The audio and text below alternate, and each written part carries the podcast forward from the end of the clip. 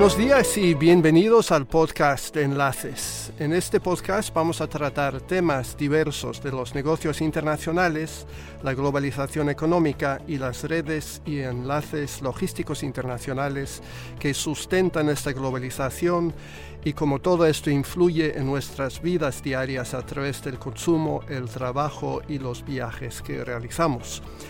Hablaremos con empresarios, ejecutivos, diplomáticos y académicos de todo el mundo, y siempre en castellano, para poder así conocer y aprender más sobre estos asuntos apasionantes y tan relevantes en los tiempos actuales.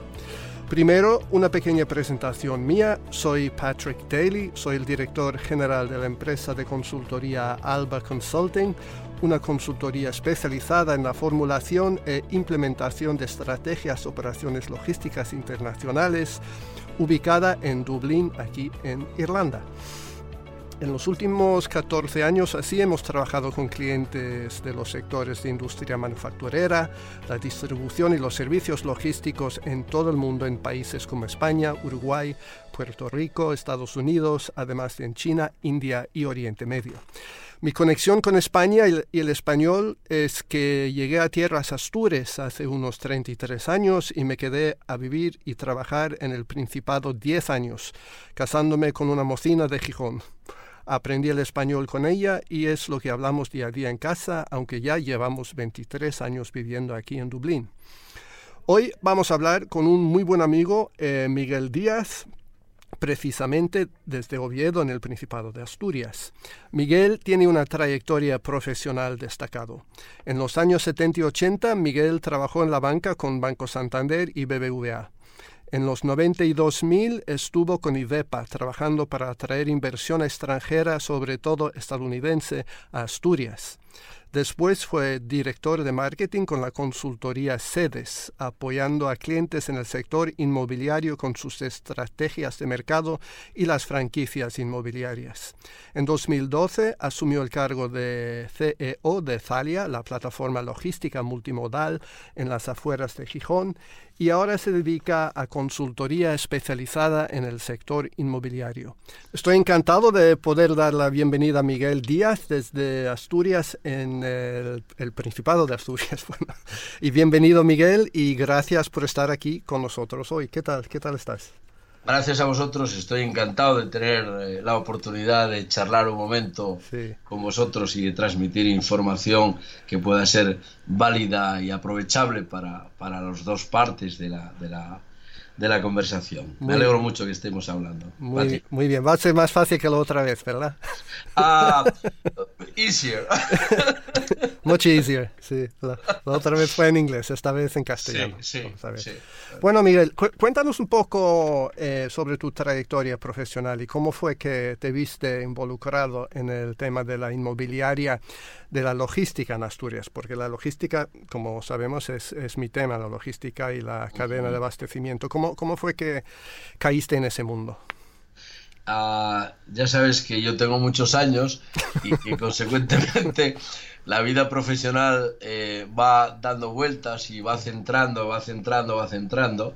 Y eh, bueno, yo empecé, empecé, como sabes, tuve la gran fortuna de poder estudiar ah, en, Suiza y en Francia y ah, después incorporarme ya una vez terminada la carrera que, que cursé en Francia, eh, incorporarme a, a España con una experiencia internacional importante en ese sentido, aunque bueno, ya sabes, en aquella época no había globalización y la internacionalización se hacía a un ritmo mucho más eh, liviano, era, era un, ¿eh?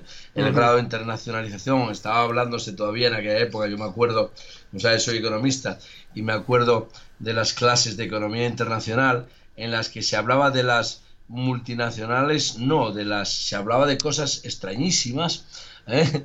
pero que, mm, bueno, al fin y al cabo era la semilla de lo que es hoy día la, la, la, globalización y cómo las empresas eh, de cualquier tamaño que fueran eh, fueron cambiando y adaptándose a estos nuevos mercados. Yo tuve la suerte de estar, en, en como te decía, en, en, Francia y en Suiza y después me incorporé a, a, a la banca como economista no sabía lo que era la banca, lógicamente, pero me incorporé a la banca, me incorporé al Banco de Santander, que en aquel momento, eh, para información adicional, era el séptimo banco de España, de España. y ahora es un banco multinacional, ¿no? es un banco multinacional con presencia en todos los grandes mercados, eh, cotizando en los grandes mercados, etcétera, etcétera, etcétera. Pues trabajé con ellos durante aproximadamente tres años y medio, cuatro años.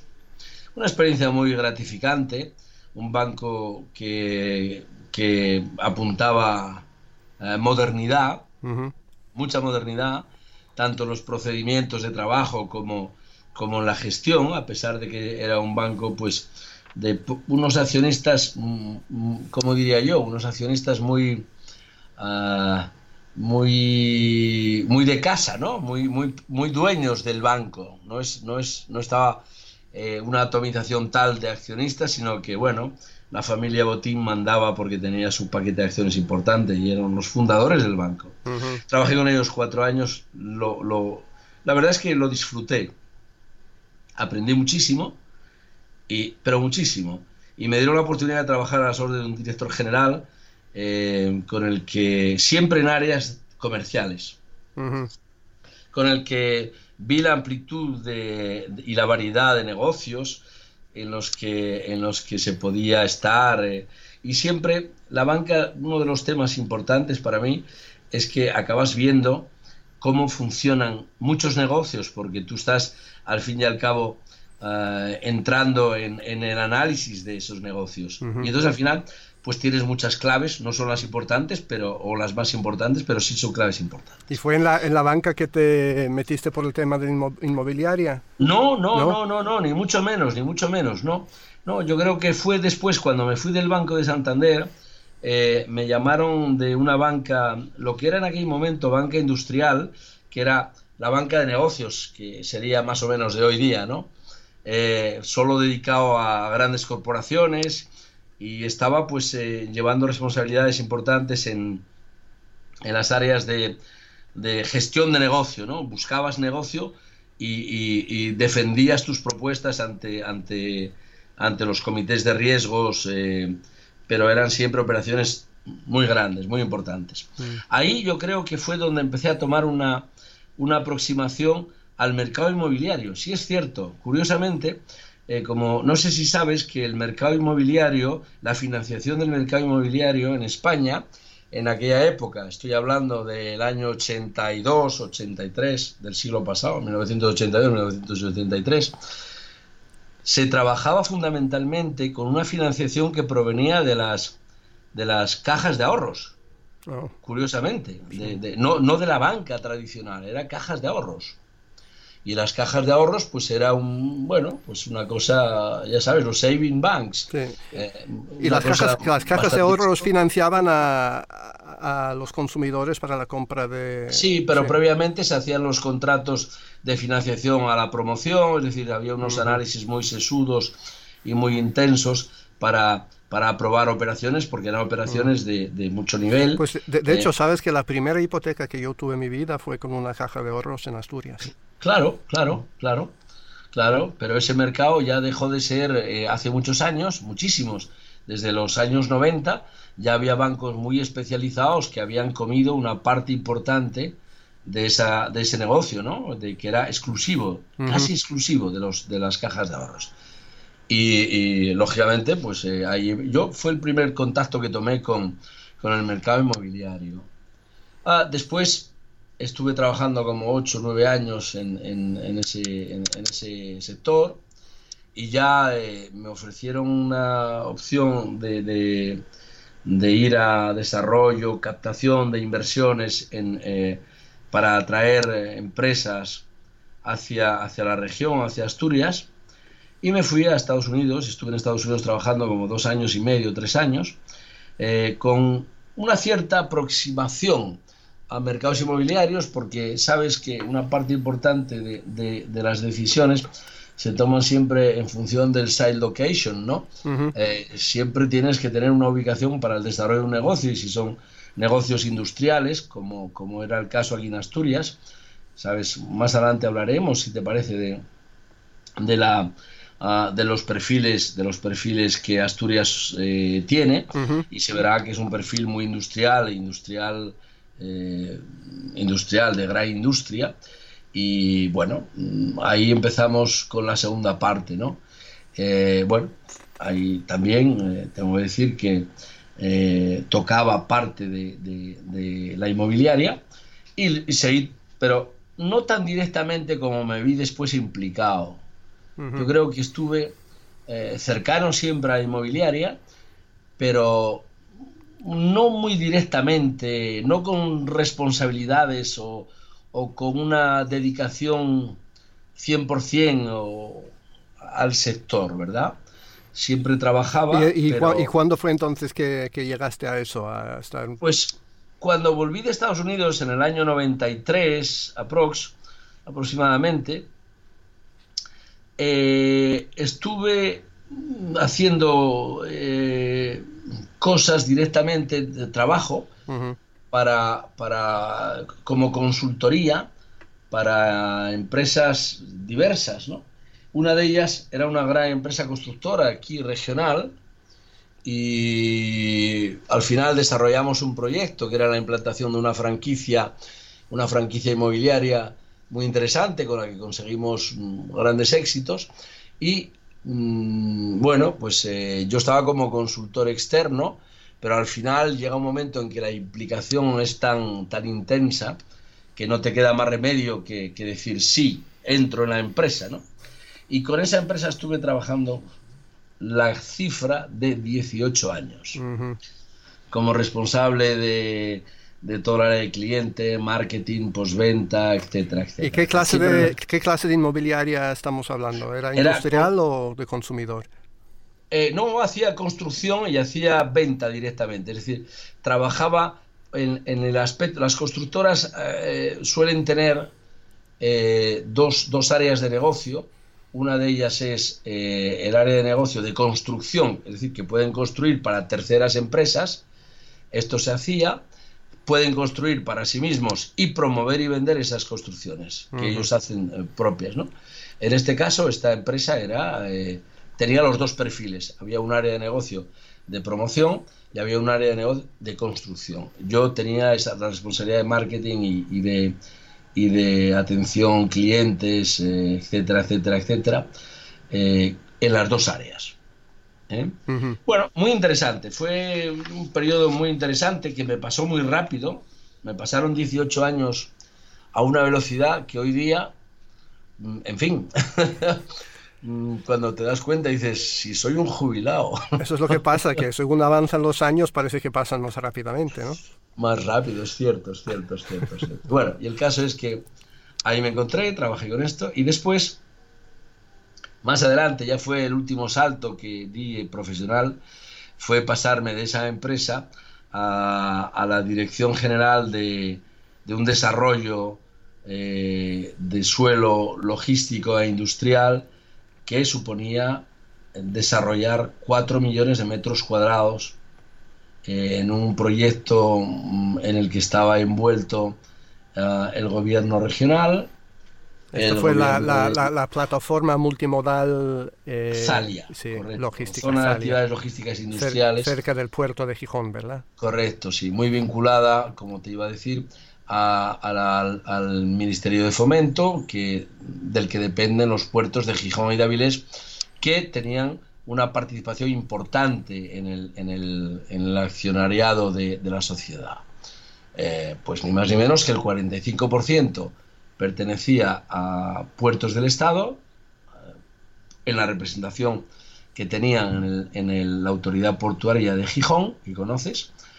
Lo mismo eh, con un 15% en el, en el accionariado del, del puerto de Avilés, que son los dos puertos importantes de Asturias, entre ellos el de Gijón, lógicamente, es el puerto, es un puerto referencia dentro de puertos del Estado español. Es, un gran, es un gran, puerto de graneles, sobre todo, ¿verdad? Fundamentalmente graneles, cierto, sí, porque eso queda muy vinculado a la trayectoria industrial que había en Asturias y al tipo de negocio industrial que se montaba en Asturias. Luego lo vemos, si quieres, y hablamos un poco de, de las...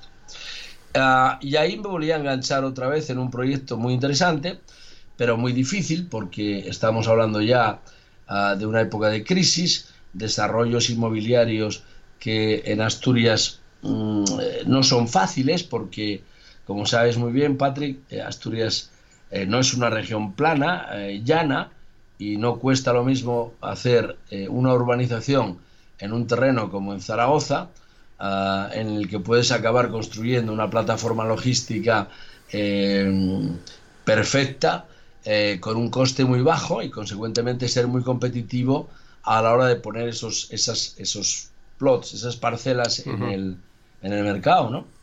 aquí en Asturias el coste es muy elevado, el movimiento de tierras, tú eres ingeniero y sabes que el movimiento de tierras pues puede suponer un 10 un, o menos de, de, un proyecto. En Asturias en esta plataforma el coste del movimiento de tierras era aproximadamente un 35% del proyecto, es decir, tremendamente alto. parte de las dificultades de la reconversión eh, industrial que tiene Asturias, porque Asturias en su día era una de las zonas tradicionales industriales de España, pero en los últimos años ha perdido puestos en el, en el ranking económico nacional. Muchísimo, yo creo que... ¿Cómo pasó eso? ¿Cómo y por qué pasó eso? Mira, eh, yo creo que, bueno, yo, yo, creo que todos sabemos más o menos de dónde estamos situados, de dónde está eh, Asturias en el mapa de España, el noroccidente. Es una región pequeña de 10.600 kilómetros cuadrados, comunidad autónoma uniprovincial y con una población de poco más de un millón de habitantes. Eh, Asturias, si yo tuviera que decir ahora el resumen de las, de las épocas, eh, desde el punto de vista de economía, yo diría que fue una de las provincias punteras de España eh, hasta, hasta los años 70, donde empezó realmente los problemas de todo tipo de industria que teníamos desarrollados en Asturias, que era fundamentalmente eh, relacionados con la minería, con la siderurgia, con los astilleros, en fin, industria pesada en general, todo y esa industria entró en, crisis muy, muy profunda y nunca se recuperó, yo creo, o, por lo menos al nivel de lo que de lo que teníamos antes, ni siquiera la tercera parte, ni la segunda, vamos, ni la décima parte supone esos negocios ahora mismo. Eh, eso entró en una crisis allá eh, a mediados de los años 70, con la primera crisis por el 73 de los costes de petróleo, etcétera, etcétera, etcétera. Y entre los años 70 eh, y el 99, pues eh, hubo una recuperación muy liviana, gracias a como, como un poco lo vivido en Inglaterra con las ayudas eh, y en otras regiones de Europa, Alemania, Francia, Bélgica, todas las regiones mineras tuvieron importantes ayudas ah, nacionales o incluso europeas para, bueno, mantener eh, y reconvertir esas áreas. Es muy difícil y esa reconversión pues se logró muy parcialmente y con resultados que yo creo que no son muy brillantes, ¿no? Eh, y esta, esta ubicación geográfica que tiene Asturias, ¿tú la ves como una ventaja o desventaja en su empeño de engancharse a la economía moderna y una recuperación? Eh, ah, yo creo que, mira, sinceramente debo decirte que eh, Asturias, para empezar, es una región periférica. Hay que, hay que ser muy, muy claros. Asturias es periferia de, Europa. Eh, Finisterre, Galicia es Finisterre. Y nosotros somos la comunidad que está justo al lado de Finisterre. Finisterre en español, lógicamente. Santiago de Compostela es una referencia. Nosotros, como sabes muy bien, estamos eh, como a, unos kilómetros antes, pero poco, pero desde el punto de vista de la logística o del desarrollo, eh, son los sitios a los que primero no tienen, no tienen eh, poblaciones muy, muy, muy interesantes desde el punto de vista industrial o desde el punto de vista de la logística. Una, una, ventaja geográfica puede ser que estáis asomados al mar, ¿no? Que es... Sí, sí, sí. No, tiene sus ventajas, tiene sus ventajas, es cierto, Patrick tiene sus ventajas, entre ellas eh, el, que puedes tener unos costes y unas condiciones eh, que no ofrecen otros. Si hablamos de, por ejemplo, de los puertos, es importantísimo resaltar que, eh, bueno, la, comunidad europea está intentando desatascar. Y digo desatascar porque es así, los, los embotellamientos que tienen los puertos eh, de, Alemania o de, los Países Bajos, eh, sabes que el, atasco de, flujos y de tránsitos es muy importante, eso tiene un coste medioambiental y tiene un coste además físico importante, ¿no? y, más, y más embotellamientos que vienen ahora con el Brexit. Claro, mucho más, mucho más, porque Irlanda vais a ir por ahí, claro, no vais a venir a Gijón. vamos a saltar al, Reino Unido y vamos a mandar la mercancía directamente a Bélgica, sobre todo. Si fuera posible. Bien, eh, bueno, yo creo que, en ese sentido, en ese sentido, Asturias, el puerto de Gijón en concreto, eh, yo creo que es el segundo puerto con más calado, profundidad, de, que permite entradas de barcos, pues que son los Panama Dogs y dos y este tipo de barcos que son eh, en los que hacia los que se tiende, ¿no? Eh, barcos de, que te pueden permitir entrar a 25 o que necesitan 20 o 25 metros de, profundidad de calado para, que, para poder entrar. Eh, pues busca por Europa, pero no hay. Entonces, eso da ciertas ventajas, ¿no? Eh, los costes de utilizar estos, estos puertos son distintos. Bueno, supone evidentemente, como tú sabes muy bien y eres, eres el experto, eh, supone una redactación de ciertos aspectos de la, parte logística, de distribución, pero yo, como sabes, en el tiempo que estuve trabajando en el último proyecto de Enzalia, eh, había cierto interés por parte de siempre de grandes empresas, de grandes multinacionales, de, de, gente que está explorando nuevas rutas. Y bueno, estás en el mercado. Quiero decir que estás, Asturias puede ofrecer cosas importantes en ese sentido, ¿no? Y aparte de la ventana al mar, ¿qué otras ventajas ves en Asturias yo creo, de cara a su futuro económico? Si tengo que definir esto, mm, hay cuatro o cinco cosas que te voy a contar. A mí me parece que es eh, una muy importante, que es que eh, la, Unión Europea acaba hace algunos meses ya de, de permitir que Asturias se enganche a la red, eh, a la red del corredor atlántico, eh, dentro de los corredores europeos, el, eje atlántico, el que nace en Metz, París, eh, Bilbao, Palencia y va hasta Sines, Lisboa, tiene un ramal que en Palencia une con el puerto de Gijón y con el norte también, incluso puertos gallegos, ¿no? Eso es un tema muy importante para nosotros porque si antes decía que era periferia, mm, si no lo tuviéramos sería mucho más periferia, ¿no? Entonces yo creo que eso es importante. Otra, otras cosas, te las voy a decir así sin mucho comentario, ¿no? Yo creo que Asturias es una región que es muy, eh, eh, muy, muy amiga, muy acogedora para el negocio, ¿no? Es muy business friendly. Es una, es una, es una región que, que tienes aquí eh, empresas multinacionales de hace muchos años. Está Dupont, que, que, iba a crecer un poco y creció muchísimo. Tienes aquí de Dupont eh, ahora mismo tienes el centro de, compras para el centro de compras para, para, Europa que antes estaba yo creo que era en era en, uh, en, Holanda en cualquier sitio de Holanda no me acuerdo cuál era pero ahora está desplazado aquí. El centro de finanzas para Europa y no sé cuántos sitios más está desplazado aquí en Asturias. Y tienen plantas de producción. Hacen Nomex hacen uh, eh, bueno varios componentes que utilizan. Quiero decir, hay un montón de empresas multinacionales, tienes, eh, eh, pues te citaría Bayer, te citaría, bueno, la Thyssen, la Thyssen, también está en Mieres. ThyssenKrupp, que es uno de los, de los que también empezó mm. con proyectos pequeños y gracias a los niveles de, de ingeniería eh, y, de cualificación del personal que contratan aquí en Asturias, están ampliando áreas de negocio de una manera importante. Y además, yo creo que están atrayendo, incluso ArcelorMittal está atrayendo, a, que eso es fundamental para la región, están atrayendo centros de investigación, lo que quiere decir que están atrayendo talento en sus propias empresas.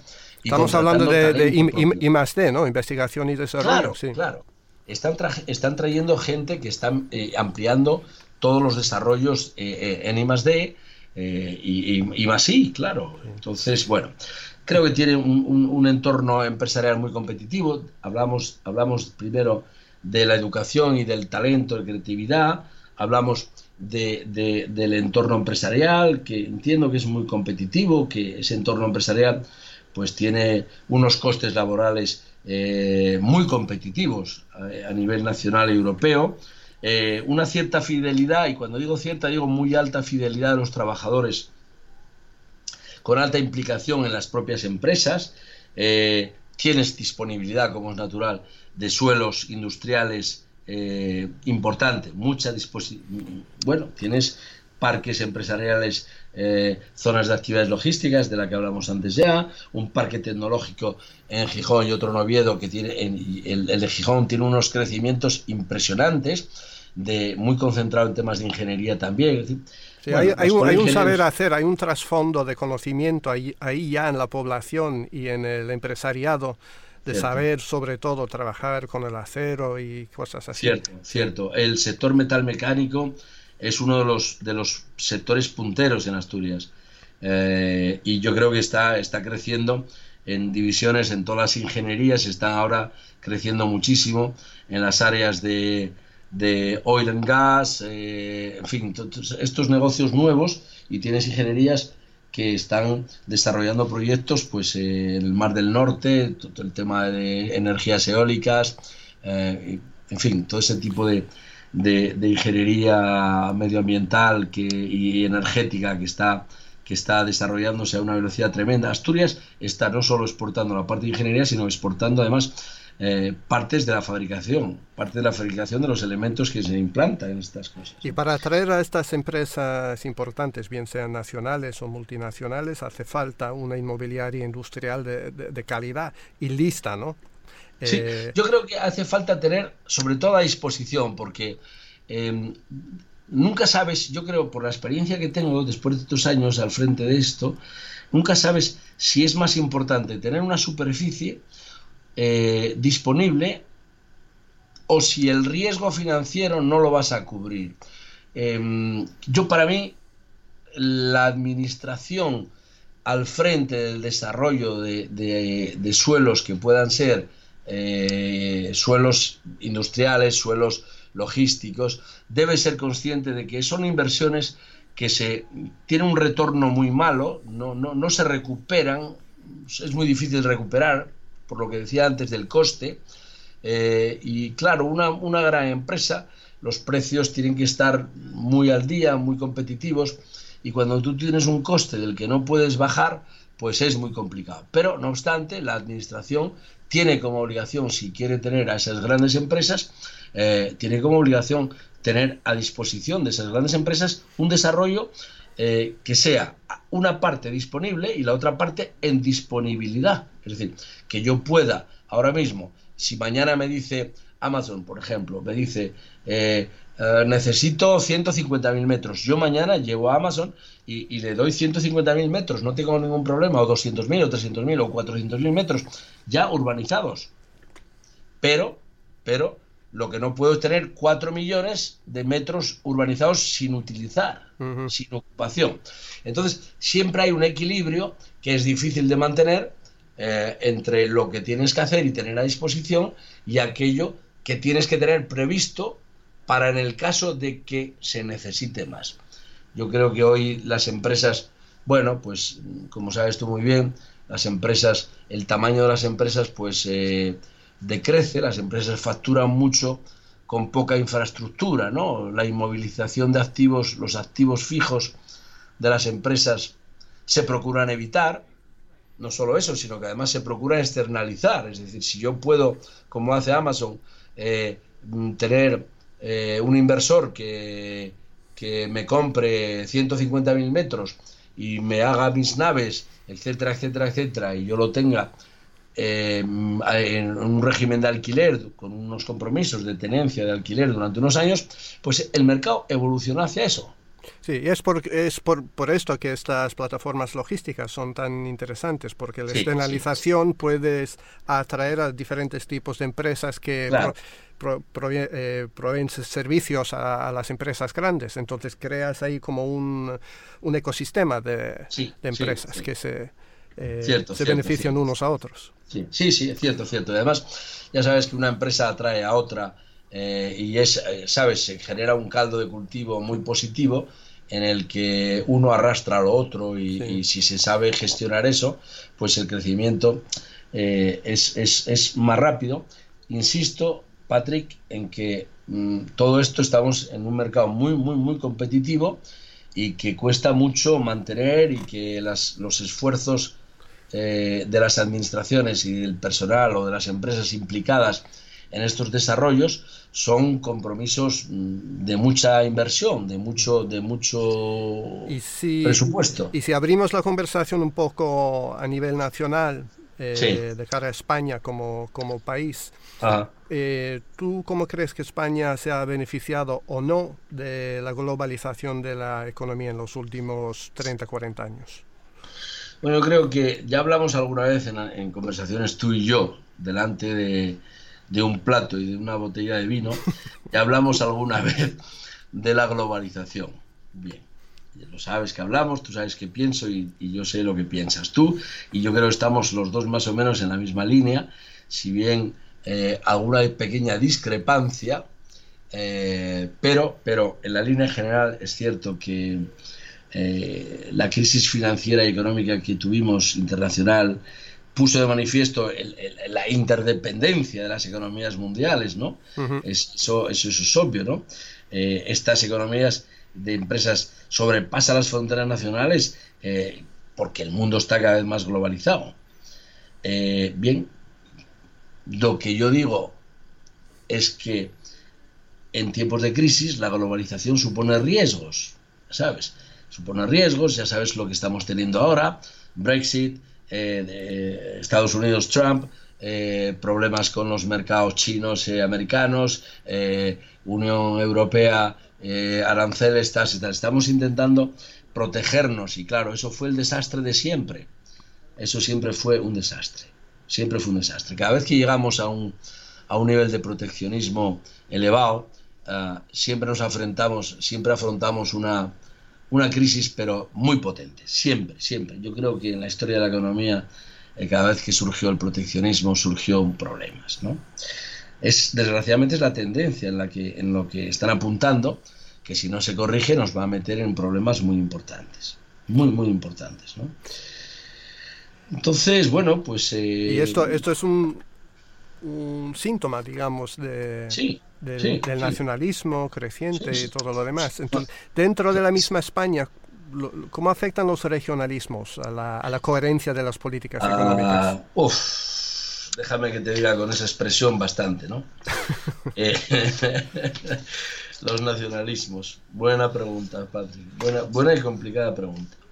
Yo creo, mira, eh, sinceramente te lo digo, ¿eh?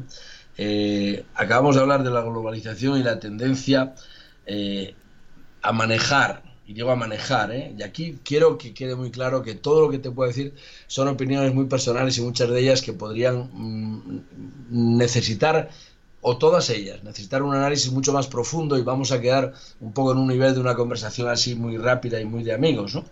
Pero yo creo que hablando de la globalización y la tendencia que existe a, manejar ciertos procesos de una forma muy coordinada eh, entre todos ellos para que sean óptimos, para obtener resultados óptimos, ¿eh?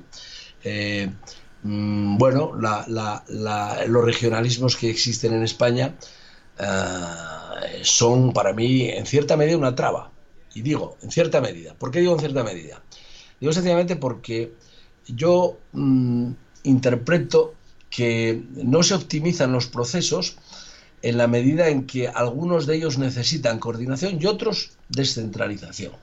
Por ejemplo, eh, la educación, la sanidad. ¿Es posible pensar que en España un ciudadano de Madrid tenga una sanidad peor que un asturiano? ¿O que un madrileño tenga una sanidad mejor que un catalán? ¿O que un catalán la tenga mejor que un valenciano? ¿O que los vascos nos ganen a todos porque tienen un concierto... Ah, amparado por, por, por, lo que, por lo que es el concierto vasco, que les da una financiación que, que, es muy por encima de lo que se tiene en otras.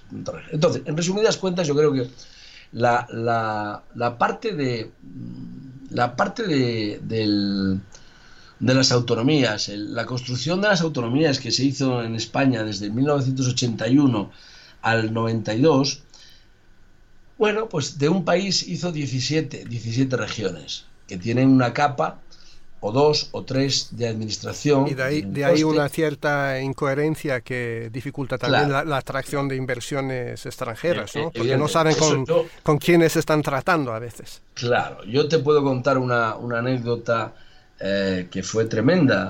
A mí fue, yo creo que una de las cosas que más me decepcionó de, de, esta, de, este, de, esta, este, de esta forma de funcionar, ¿no? De la descoordinación que existe. Eh, cuando estaba en Estados Unidos había hecho un, contacto con una empresa que estaba eh, buscando implantarse en Europa y entonces yo intervine para competir con el resto de opciones, entre ellas Irlanda, entre ellas Irlanda, eh, Holanda, etcétera, etcétera, etcétera. Y al final nosotros conseguimos meternos en lo que ellos tenían como ya la short list. Y cuando estábamos dentro, eh, después de mucho trabajo, después de mucho, mucho trabajo y de, y de unas condiciones que estábamos ofreciéndoles muy buenas, yo creo que se cometieron errores importantes, ¿no? Eh, mm, de descoordinación, porque eh, la empresa era, era, una multinacional química, química muy importante. Y mm, cuando llegaron aquí, lógicamente, su personal, sus abogados, etcétera, etcétera, pidieron información en el Ministerio Central, Madrid, Ministerio, lo que es de verdad el Ministerio. Nosotros aquí y en las autonomías no existe ministerio, existen consejeros y existen consejerías, no existen eh, ministers de... No, son, no, hay más minister que, el real ministerio, no hay más. Entonces se pedían información y esas informaciones al final acababan siendo... Eh, casi contradictorias con las que teníamos nosotros en, en, en, competencias, ¿no? Entonces, el, inversor eh, se vio, eh, vamos, estaba confundido entre el gobierno nacional y el gobierno regional y los diferentes mensajes, ¿no? Claro, claro. Y me mandaron una carta porque descartaron la, la opción Asturias eh, en contra de tener unos beneficios importantísimos. Se fueron a la zona más cara, que era lo que menos defendían, pero se fueron a Holanda. Eh, yo creo que mm, como teníamos muy buena relación ya entre los equipos de trabajo, eh, le dije, oye, ¿me puedes decir por qué no vinisteis a Asturias?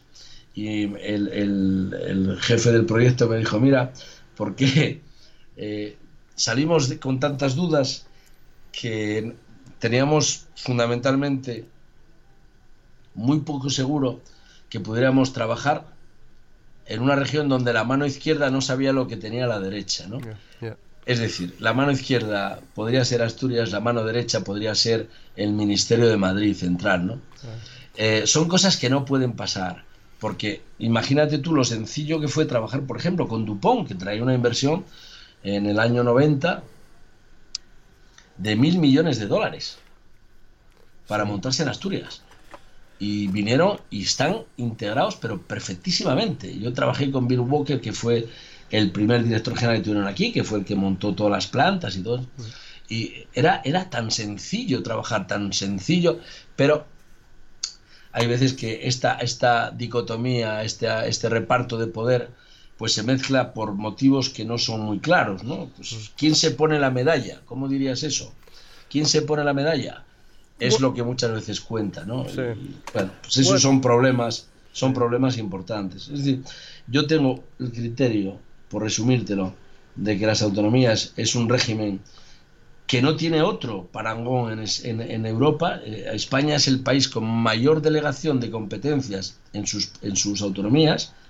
Ni Alemania, ni no hay país en la, en la Unión Europea que tenga un nivel de competencia igual, y en cambio estamos hablando todos los días de las exigencias de un grupo de catalanes, de las exigencias de un grupo de tal. Y esas exigencias, lo malo, es que a la hora de, a la hora de lo importante, que es decir, a la hora de la elaboración del presupuesto del país, y a la hora del reparto de los presupuestos del país, que es la ley más importante que existe en un país, la elaboración del presupuesto. Bueno, se ve entonces que tiene, tiene sus ventajas y sus desventajas. Entonces, ahora, ahora, Miguel, entrando en la, recta final y cambiando un poco de, tema, ¿qué te gusta hacer fuera del trabajo? fuera del trabajo, pues me gusta muchas cosas. Me gusta leer, me gusta la jardinería, me gusta sobre todo estar con los amigos el poco tiempo que tengo. me gusta mucho estar con los amigos. Muy bien. Oye, muchísimo. ¿y, has leído algo últimamente que te haya gustado mucho y que recomendarías a nuestros oyentes? Pues sí, yo creo que eh, a mí me gusta, mm, por resumírtelo, me gusta la historia. Yo sabes que siendo economista me gusta la, evidentemente la economía y la sociología, la parte de la sociología eh, que siempre toca reparto de el reparto de la riqueza, etcétera, etcétera, todo ese tipo de cosas y tal, me gusta mucho. Eh, hace cuatro días o diez terminé de releer un libro que siempre me maravilló y fue el primer contacto en el 2010 que tuve yo con, libros de Tony Judd. Eh, Algo va mal, es un librazo que hay que leer y releer. Algo a mal. Algo va mal. Algo va mal. Sí, de Tony Judd. Eh, ya desgraciadamente el hombre murió hace unos años, pero, pero ese libro tiene que estar en la cabeza de todo el mundo. Es, es uno de los libros que yo tengo más tachado, más trabajado, más, en fin, más visto y, creo que, que, acierta de pleno en, todo lo que expone en ese libro. Es un libro sencillín. ¿eh? Eh, te decía que me gusta la, parte sociología. Y claro, el libro de moda es el de Yuval Harari, 21 lecciones para el siglo XXI, título en español, ¿no? Sí. Ese, ese es libro también de lectura de lectura posada, hay que leerlo, releerlo y pues algunas, algunas buenas recomendaciones. Hay como, como siempre, Miguel, el, el, tiempo va en nuestra contra. Ha sido, como siempre, un, un, placer hablar contigo y esto es todo por, por este episodio. Gracias a todos nuestros oyentes y para los que quieran eh, saber más sobre nuestro consulting, eh, pueden eh, vernos en www.albalogistics.com. Muchísimas gracias Miguel y hasta la próxima. Gracias Patrick, a vuestra disposición. Adiós. Adiós.